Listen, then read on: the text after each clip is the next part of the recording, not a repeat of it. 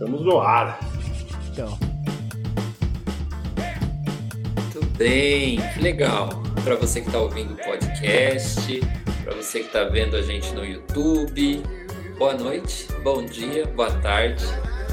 E hoje, assim, orgulhosamente, nosso trigésimo episódio, chegamos aos 30, Uma Vida Comum, filme de...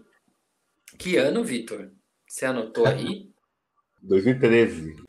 Um filme ítalo-britânico e que tem como diretor Roberto Pasolini. Ele usa o nome do Pasolini, mas ele é da família Visconti. Duas famílias aí muito fortes no cinema italiano, né? Vários clássicos que a gente já viu desses dois diretores, né? Pier Paolo Pasolini e Luchino Visconti. Então a gente traz o filme Uma Vida Comum, que está disponível no Sesc Aproveitando de falar de Sesc TV, a gente fala da gente também.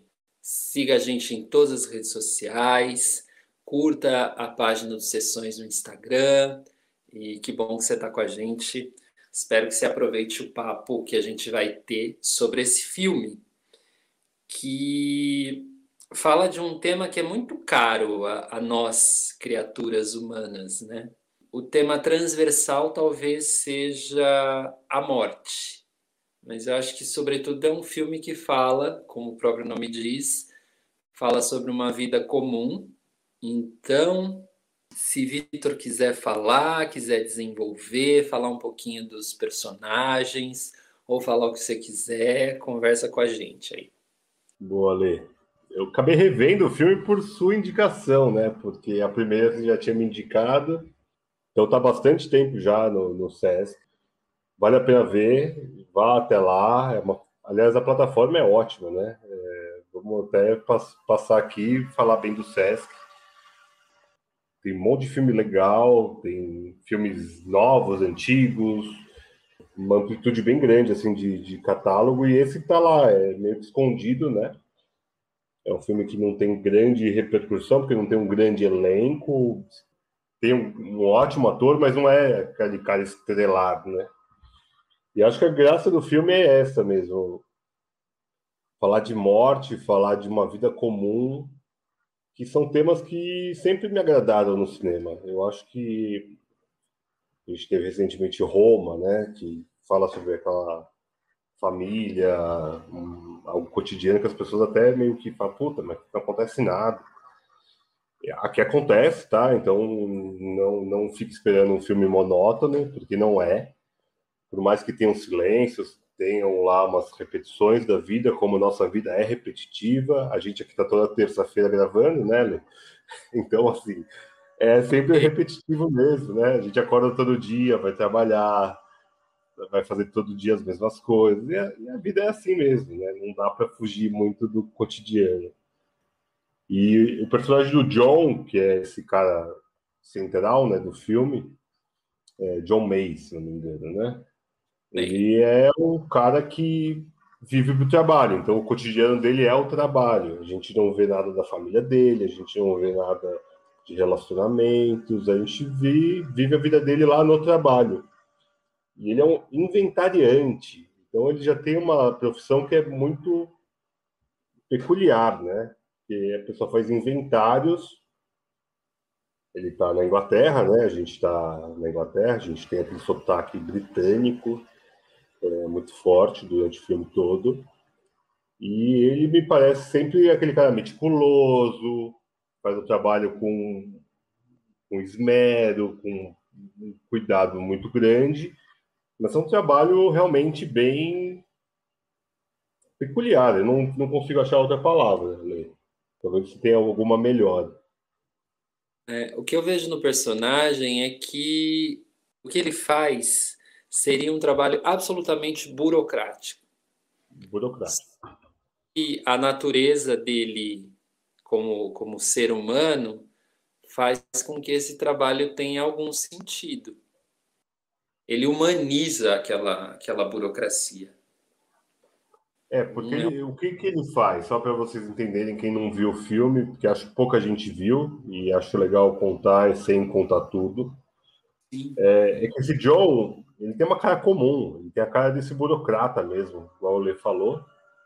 que ele acompanha o velório das pessoas que morrem naquela cidade. E aparentemente quem mora naquela cidade não tem familiares naquela cidade, porque os velórios são vazios, né? Quase nunca tem ninguém. E ele vai atrás da vida daquela pessoa para achar alguém da família. Porque senão o governo fica naquela lógica: posso enterrar, não posso enterrar, tem bens. E, é a lógica de inventário mesmo, né?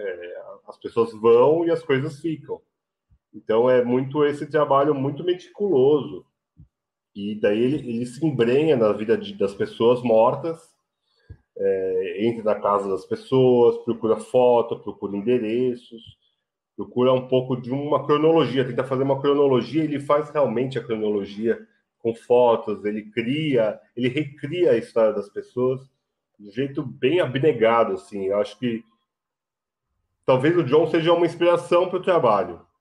É o trabalho de hoje não permite mais isso, não permite esse, esse cuidado, essa, esse aprofundamento. A gente está nessa lógica de correria, de correria, de correria, que acaba acontecendo um pouco com ele, né? Ele está lá 22 anos e ele é demitido, logo no começo do filme. Que ele é demitido justamente porque ele é muito cuidadoso com o que ele faz. Pois é. Ele é, ele é muito bom no que ele faz. O fato dele ser assim eficiente, eficaz, cuidadoso, meticuloso, faz com que ele seja demitido. É. Se importar demais é um, é um pecado no, no mundo. Eu não vou nem falar corporativo, que não é o caso, né? Ele é um, aparentemente, me parece, um funcionário público, não sei exatamente como são as relações de trabalho lá na Inglaterra, mas me parece um trabalho de que, sei lá, um IML talvez faria aqui, de alguma forma, com uma parte de advogado. É, é, é, é uma mistura um pouco complexa que eu acho que não tem um paralelo aqui no Brasil. Mas é, ele é demitido depois de 22 anos de fazer esse trabalho com todo cuidado e reconstrói como se fossem scrapbooks da, da vida da pessoa é um negócio muito bonito de ver, que a gente mesmo talvez não dê esse valor para a nossa vida. E ele valoriza a nossa morte, né? E ele, na hora que é demitido, viram para ele e falam: ah, é uma nova vida, né? Vai procurar um novo trabalho, talvez, né? Trabalho para pessoas vivas. É como se fosse um tapa na cara dele, né? Porque ele só sabe fazer aquilo, aparentemente, né? E ele, ele o faz de uma forma impecável. É, eu queria que, sei lá, se eu morresse, eu queria que o John fizesse meu inventário, sabe? Porque ia ficar uma vida muito mais bonita do que a minha de verdade. Ele vela por aquelas pessoas, né? Ele acaba se tornando esse esse agente da, da transformação, né? Vamos chamar, falar da transformação da energia, talvez para não falar em outras coisas, porque ele se importa, né? ele não conhece aquela pessoa. É como se eu fosse apresentado hoje para você, Vitor, e eu tivesse um interesse por você. Então eu gostaria de saber, né, assim, a, como é que foi a sua infância, quem são seus amigos, quem são seus parentes, é, que história é essa que estão que, querendo me contar? E ele faz isso com as pessoas mortas. Então o filme vai ficando muito bonito, no meu ponto de vista, porque ele não ele não vê assim diferença entre as pessoas, né? Acho que talvez por por estar tá lidando com a morte o tempo todo, e não sou eu que falo, muita gente vai falar que diante da morte nós somos iguais, né? É. E você vê ele enxergando as pessoas ali com muita igualdade, né? Todos os mortos e talvez não só, talvez vivos e mortos. Né?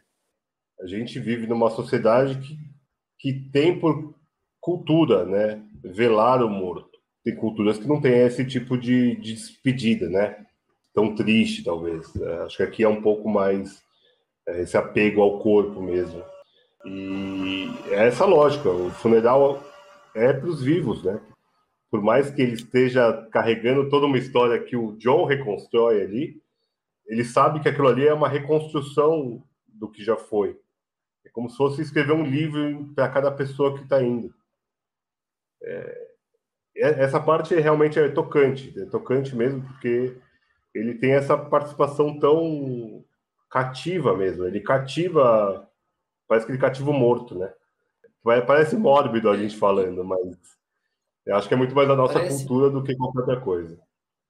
É, e é, você falou dos nossos funerais, assim, e, e ali não tem como, como não chegar nessas ideias desses rituais de morte, né?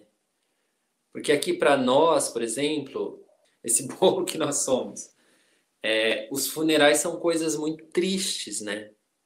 Porque as pessoas usam assim, você celebra a perda. Celebra não, na verdade não é nem celebrar, você lamenta a perda, né? Egoísta, e né? parece que quando você vai na história da pessoa, em algumas culturas, você celebra a vida porque a vida ela vai ser precedida de morte. Eu, eu li uma coisa um tempo atrás que uma mãe estava questionando assim a maternidade dela, porque ela estava entrando nessas coisas, talvez de a depressão pós-parto e tal. E uma das coisas que ela pensava é que ela tinha produzido uma vida, mas que ela também tinha produzido uma morte. Olha que, que coisa. Nessa hora, a gente, em vez de a gente aqui, eu digo ocidentais, etc, etc, etc. Chamem como quiser chamar. Lamenta a perda, mas não celebra a vida.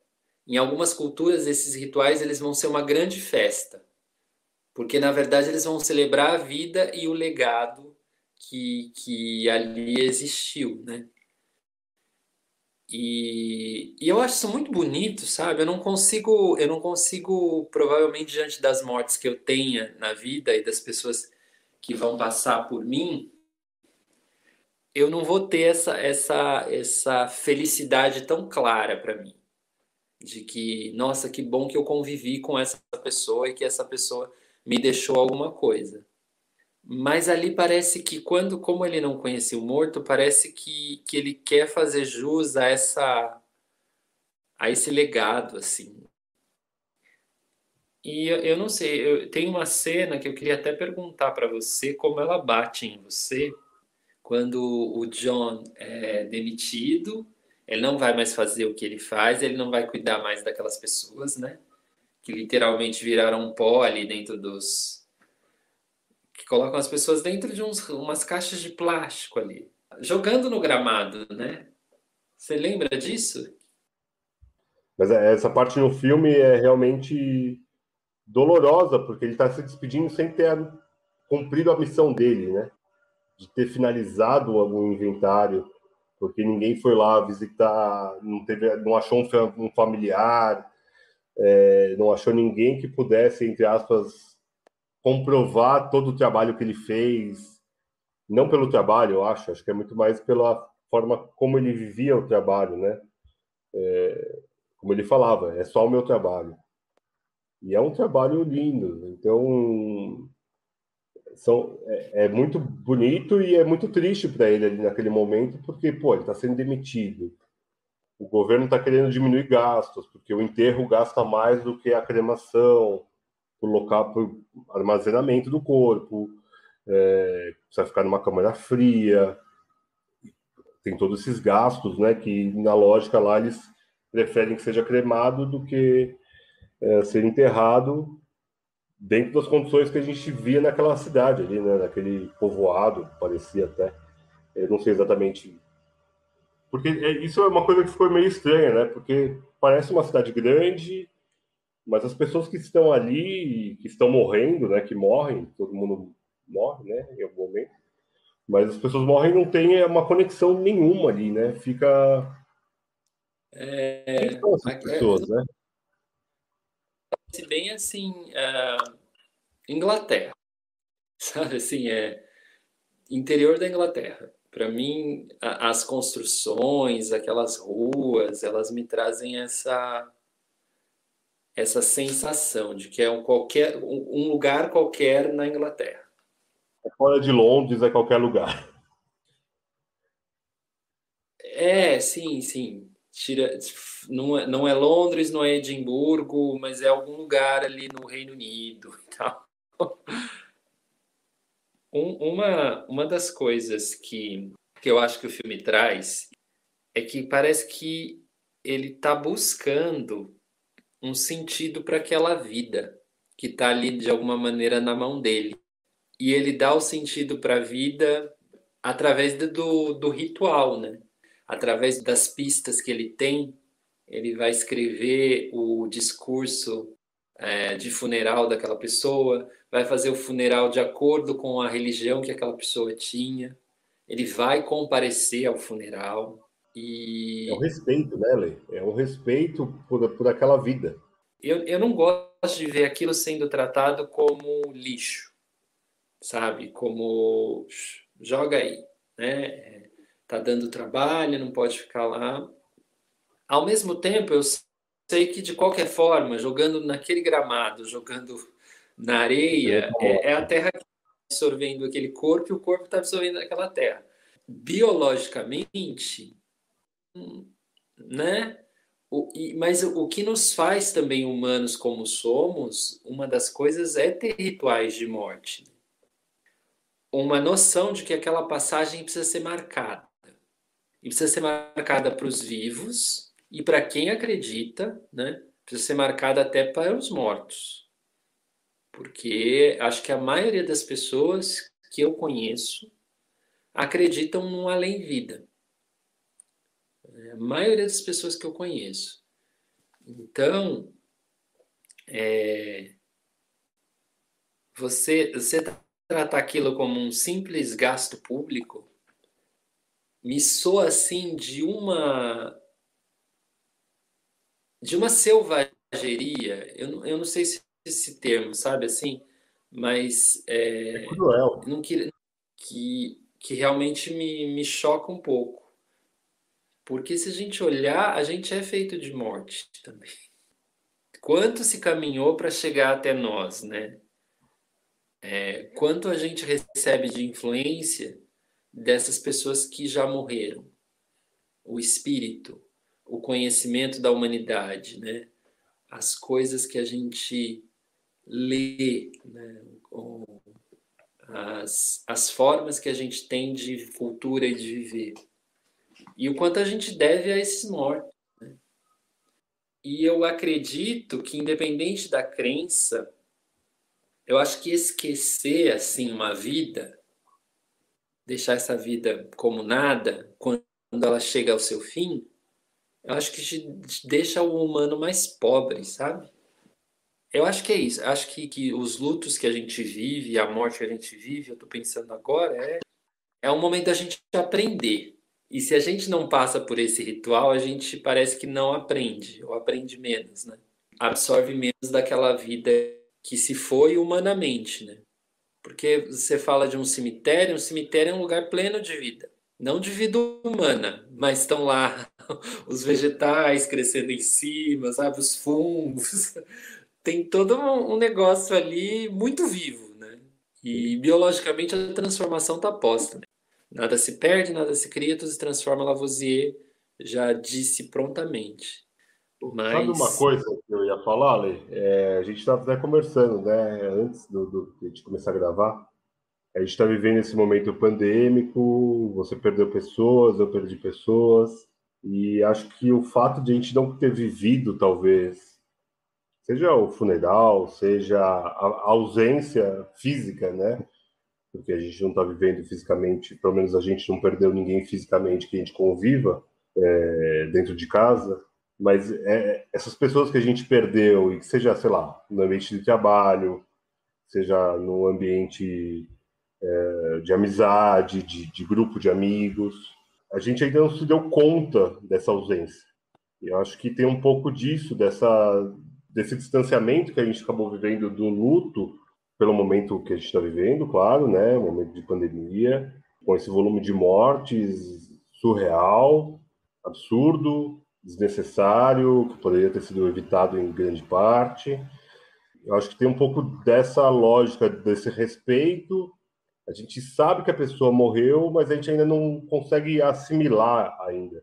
Talvez não seja nem só por não ter ido até o enterro, não sei nem se é o caso, mas a gente não conseguiu vivenciar essa ausência. Que acho que isso fica muito claro O último caso que ele vive, né, do, do William, que ele vai atrás da filha, que ele vai, é, ele, ele tenta reconstruir toda aquela história daquele homem que foi preso, foi, é, virou alcoólatra, teve histórias mirabolantes, virou mendigo em algum momento, descobriu que ele era um ex-combatente de guerra, da guerra das Falklands, Maldivas, no caso, e a filha não se dava conta do tamanho de que era o pai dela, porque ela já não convivia, porque ela rejeitou o pai dela pelo alcoolismo, pela que ela chamava talvez de loucura, quem viveu aquela vida que estava vivendo uma vida mundana ou libertária, sem se dar conta de que, sei lá, os traumas de guerra, o peso da, de ter vivido o que ele viveu, dessas mortes que ele conviveu, talvez, na guerra,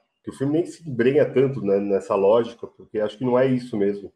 É mais essa relação que é de um pai e um filho, um pai e uma filha, no caso, que já não tem mais relação.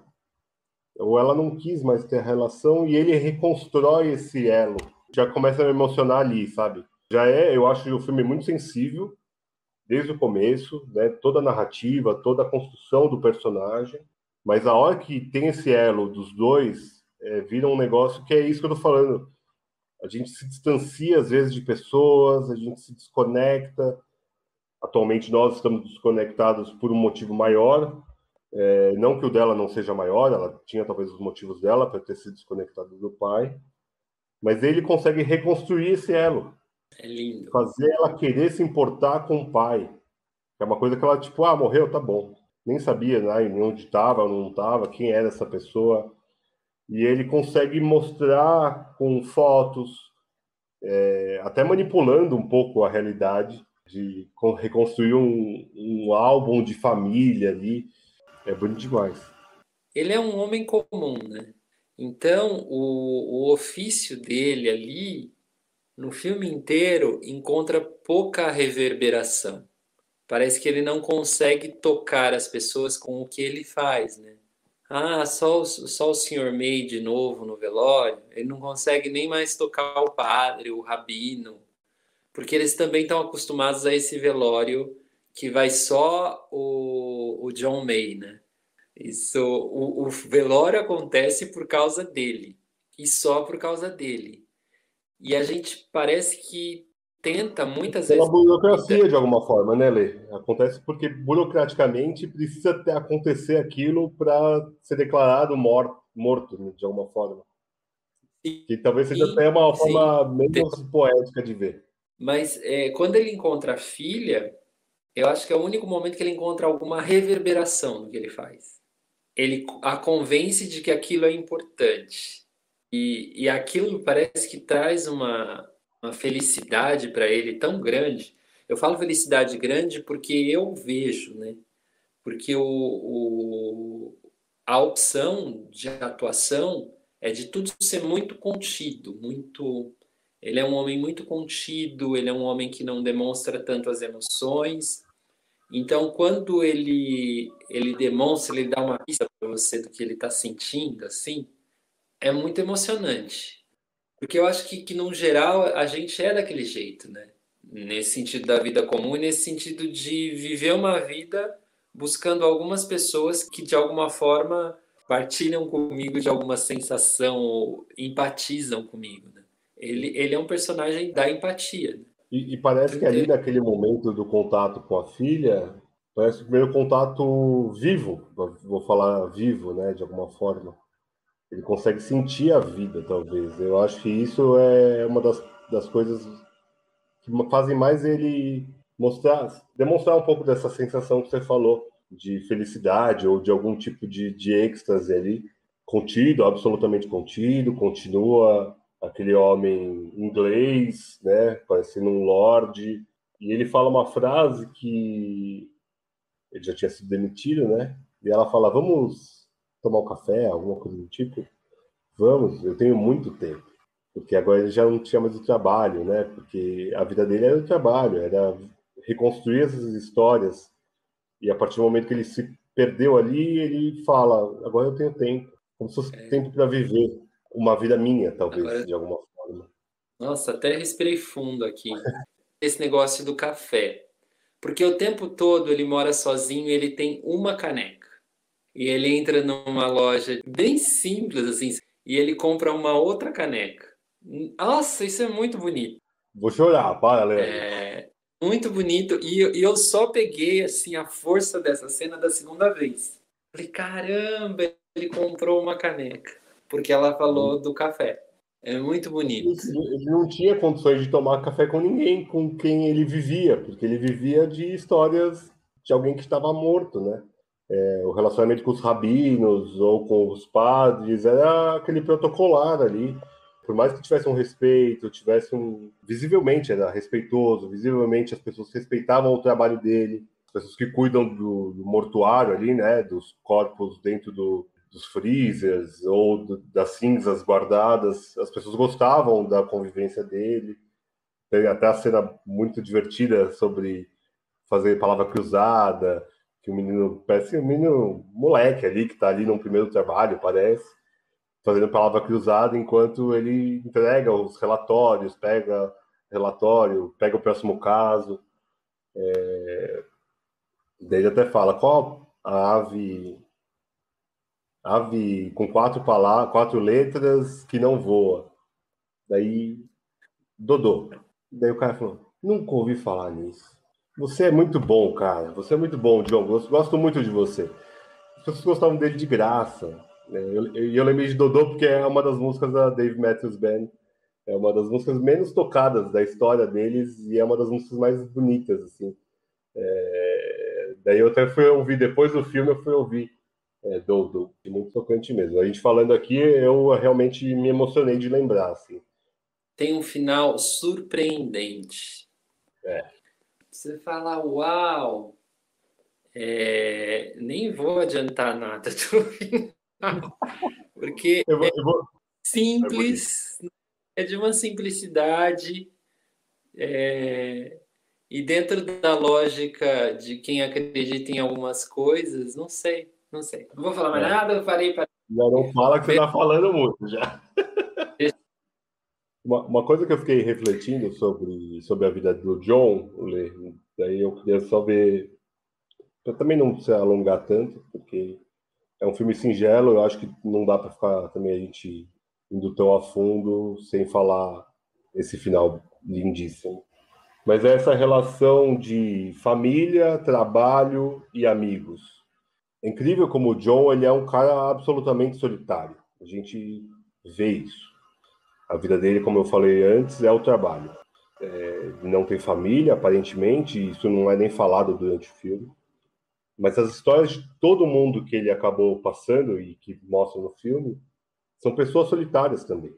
E tem a lógica de que a morte é solitária. A gente vem só e vai só. E essas construções que a gente faz durante a vida, de amizades, de construção de família, de relações do trabalho, o quanto vão construindo nossa nossa vivência, nossa relação com a gente mesmo, de alguma forma.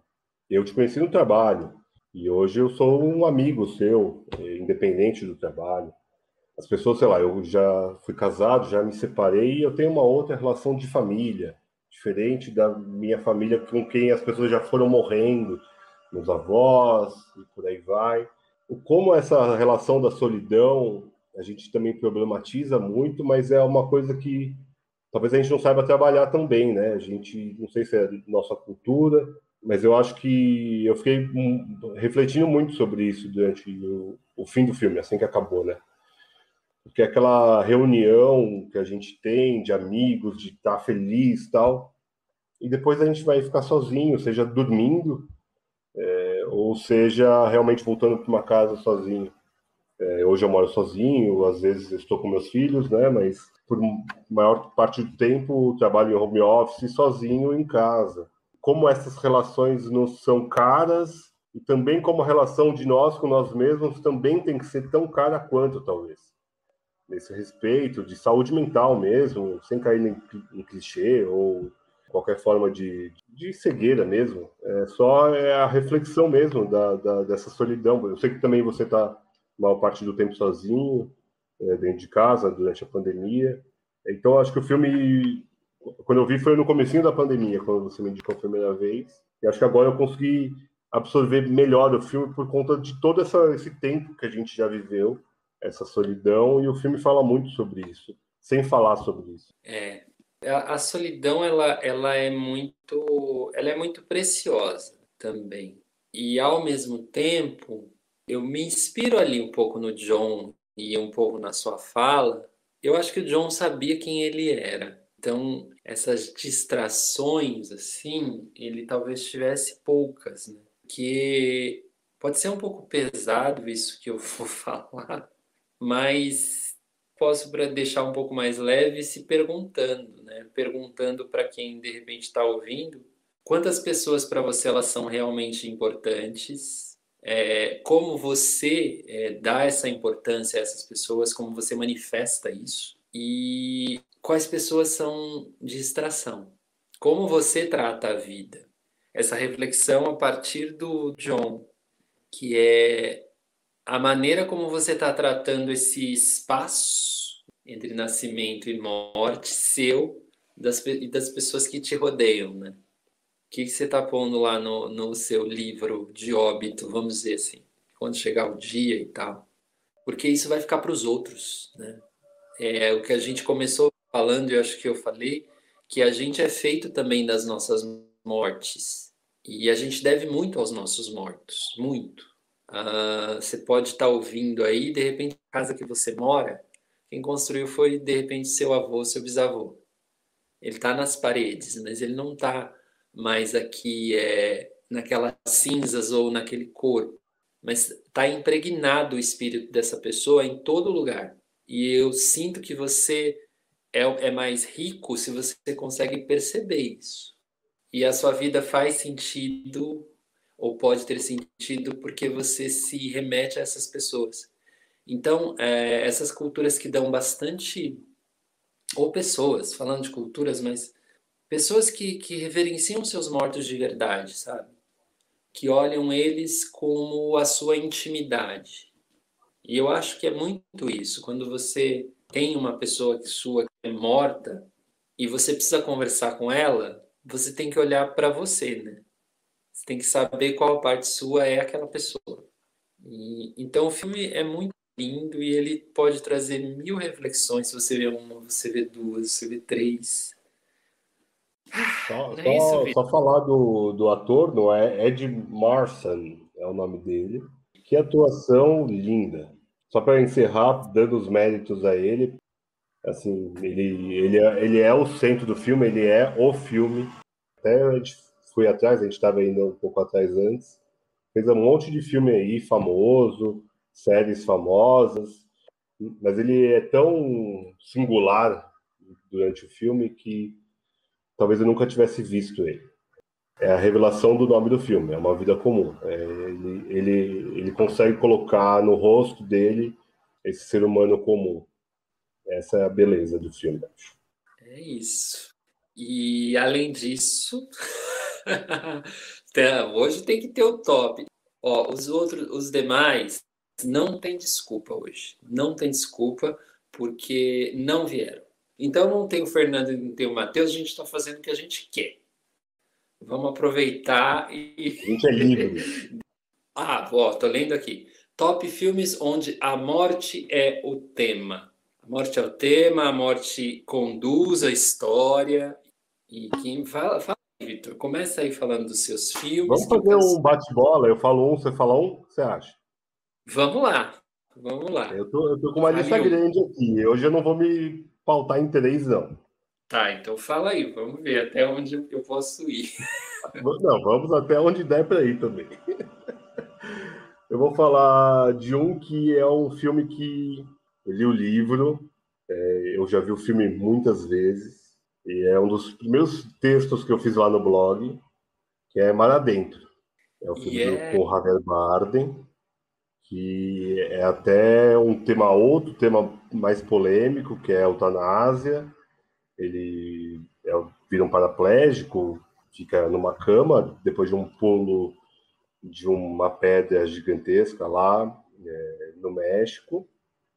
Não sei se é no México ou na Espanha se passa o filme, mas ok. É, e daí ele, ele é na Espanha, porque foi um dos primeiros casos, é um caso real, né? Que ele entra contra o governo pela, pela possibilidade de ele se matar. Ele não conseguiria se matar, né? Mas ele precisaria da eutanásia assistida. E é um dos primeiros casos reais na Espanha de que aconteceu isso. Então eu lembrei muito do Mar Adentro, que a morte está ali o filme todo. É, um filme muito belo, assim. É lindo. Então vou falar outro filme lindo que também a gente comentou lá no comecinho, no blog.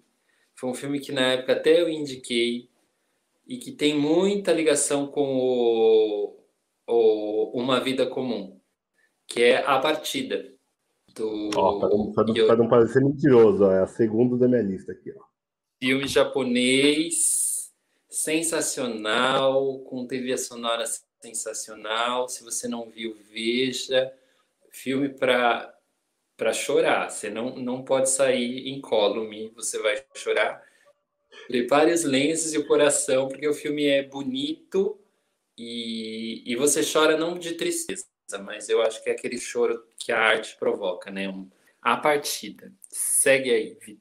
Excelente, excelente pedida, né?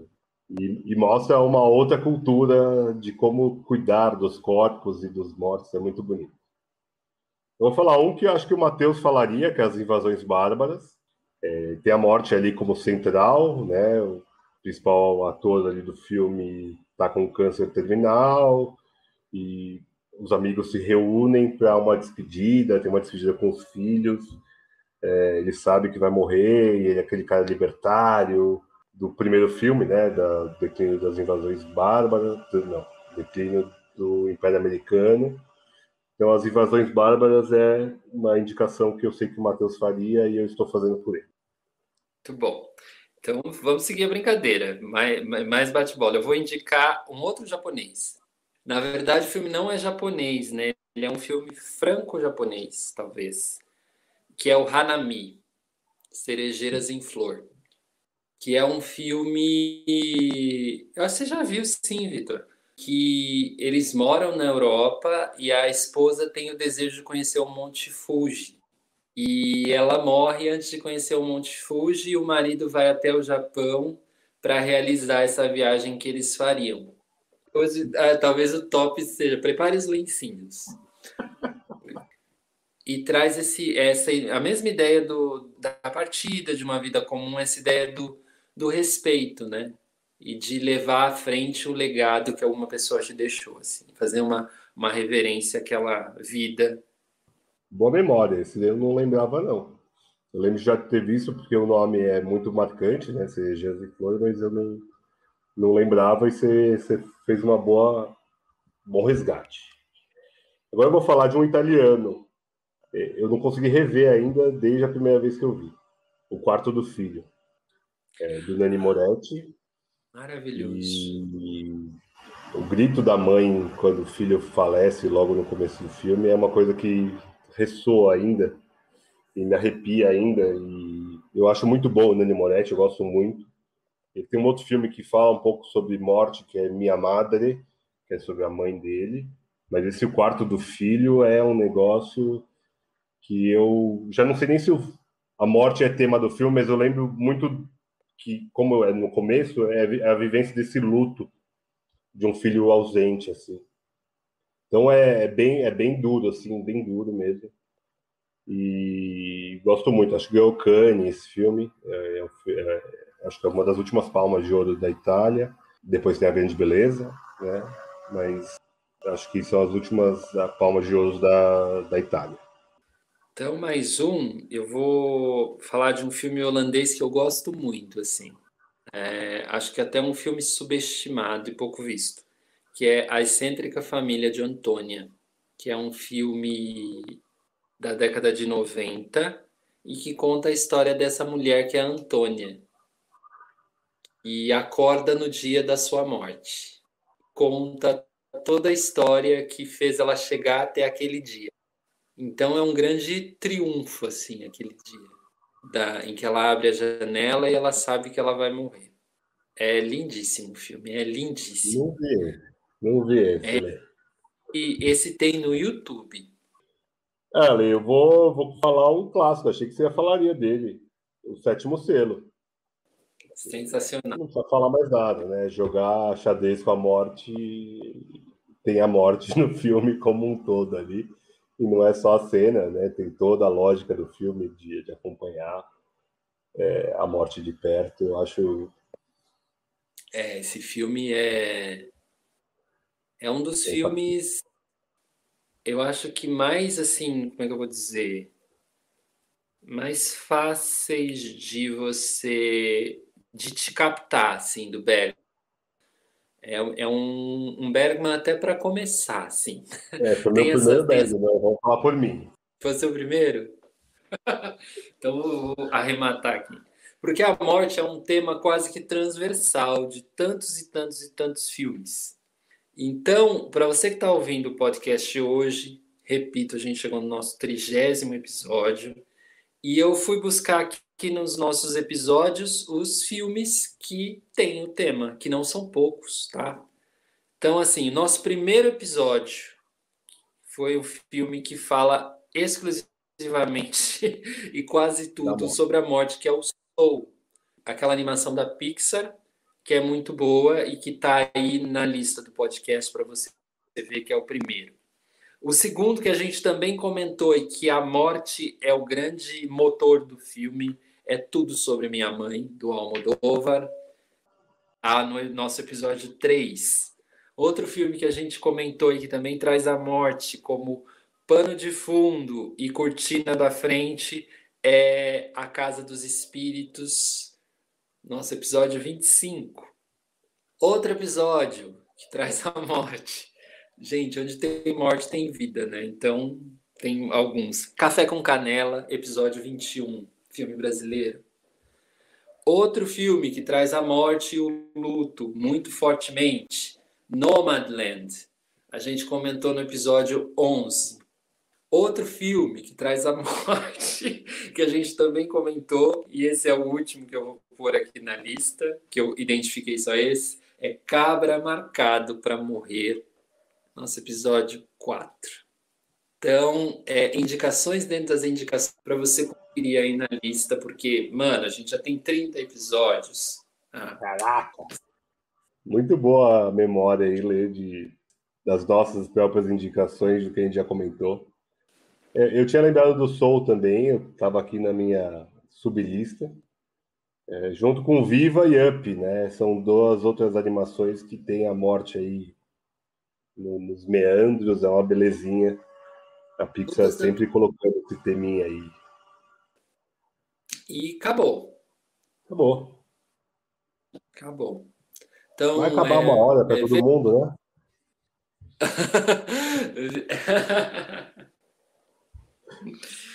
É isso. Veja, veja mais cinema. O filme é altamente recomendável. Tá no Sesc Digital, que é a plataforma de streaming do Sesc. Então é isso, né?